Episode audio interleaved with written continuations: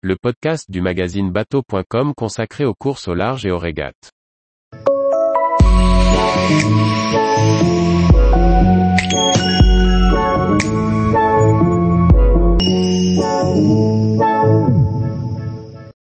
Armel Tripon en Ocean 50, l'IMOCA, c'est les vacances. Par Chloé Tortera. Avec un début de saison 2022 marqué par le chavirage de son Ocean 50 les petits doudous, Armel Tripon n'a que peu navigué avant de prendre le départ de la route du Rhum. Entre deux projets IMOCA, il profite de cette expérience en multicoque pour transposer son expérience. La saison a démarré par un chavirage lors des mille milles des sables. Quel a été le chantier par la suite? On en a profité pour renforcer le bateau au niveau des flotteurs et revoir l'ergonomie. C'est son point faible par rapport aux concurrents plus récents. En Ocean 50, on est très sollicité, très exposé et c'est très humide. On a un peu amélioré les choses. On a aussi construit un mât plus performant. Comment as-tu compensé ces quelques mois sans naviguer?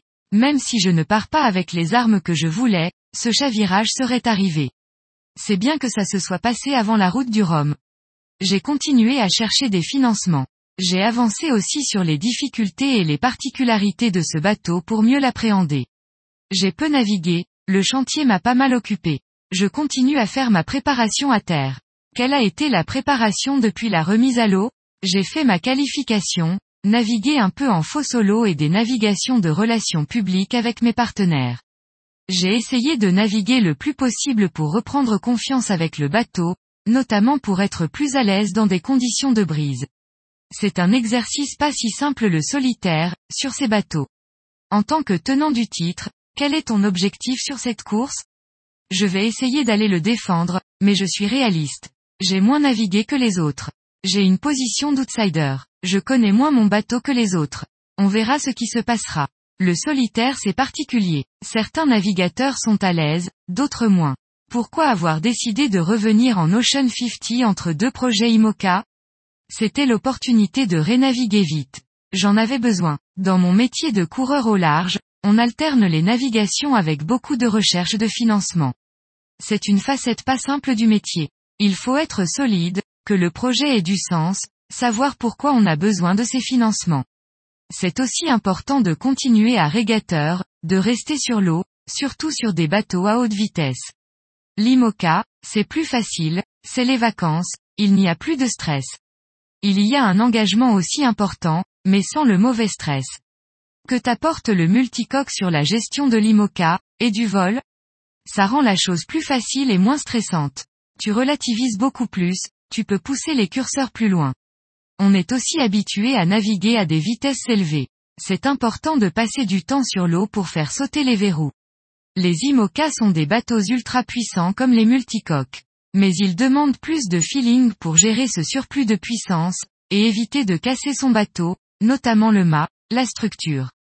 On va chercher les freins, comme en multicoque. En cela, c'est une approche qui peut être similaire. En 2014, tu avais fini quatrième de la course en IMOCA, quatre ans plus tard tu étais en multi. Quelle est la différence entre ces deux supports dans la manière d'appréhender la course, et dans sa préparation? La préparation est un peu la même. C'est le même parcours avec la même gestion de la météo. En multicoque, il y a un routeur, ça permet de se reposer sur l'équipe à terre. On se concentre sur la vitesse, le bon timing, et on cherche à bien naviguer. En IMOCA, on fait tout à bord. Dans l'approche, dans la gestion de la course, c'est similaire. Surtout que les vitesses sont assez proches. Si la météo n'est pas trop dure, les multicoques seront devant, mais pas de beaucoup. Si c'est l'inverse, ce sera les IMOCA devant. L'Ocean 50 est moins violent qu'un IMOCA car il y a des contraintes mécaniques. On tire moins sur nos bateaux, on est plus en finesse. En navigation, par contre c'est un peu rock and roll. C'est plus humide et engagé. Aujourd'hui, en IMOCA, tu peux naviguer sans mettre un ciré. Après la route du Rhum, quelle est la suite? Ocean 50 ou IMOCA, je veux mettre sur pied ce projet IMOCA et le concrétiser. J'ai encore du travail sur ma recherche de financement, pour consolider tout ça. J'aimerais lancer une construction à la fin de l'année. Peux-tu nous présenter ton futur bateau et ce choix de réutiliser des fibres de carbone déclassées de l'aéronautique? C'est le sister ship du bateau de Boris Herman, un plan VPLP. Je veux faire le Vendée Globe 2024, mais je me posais des questions sur cette finalité de reconstruire inlassablement des bateaux neufs. Je me suis rapproché d'Airbus, pour savoir quoi faire avec cette matière.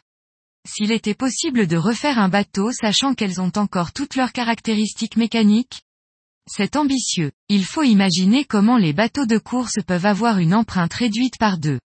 C'est un élément de réponse pour moins polluer. C'est chouette d'imaginer ça, être pionnier sur ce sujet, pour que le sport puisse s'en emparer. Ça m'excite grave de pouvoir faire ça. Et de trouver des gens qui vont y croire. On utilise aussi du titane recyclé issu de blocs opératoires par l'intermédiaire de l'association Les Petits Doudous. C'est une économie circulaire qui permet de recycler les déchets. L'idée est aussi d'utiliser un outillage déjà en place, d'où l'idée d'un sister ship. On veut montrer qu'il est possible de penser performance et réduction d'empreinte carbone. Où en es-tu du financement de ce nouveau projet? J'ai collecté différents fonds de différents partenaires. Je vais organiser une levée de fonds pour démarrer les travaux rapidement. J'ai encore besoin d'entreprises qui nous soutiennent. Mais la période n'est pas simple pour réussir à concrétiser. Je reste confiant. Tous les jours, retrouvez l'actualité nautique sur le site bateau.com.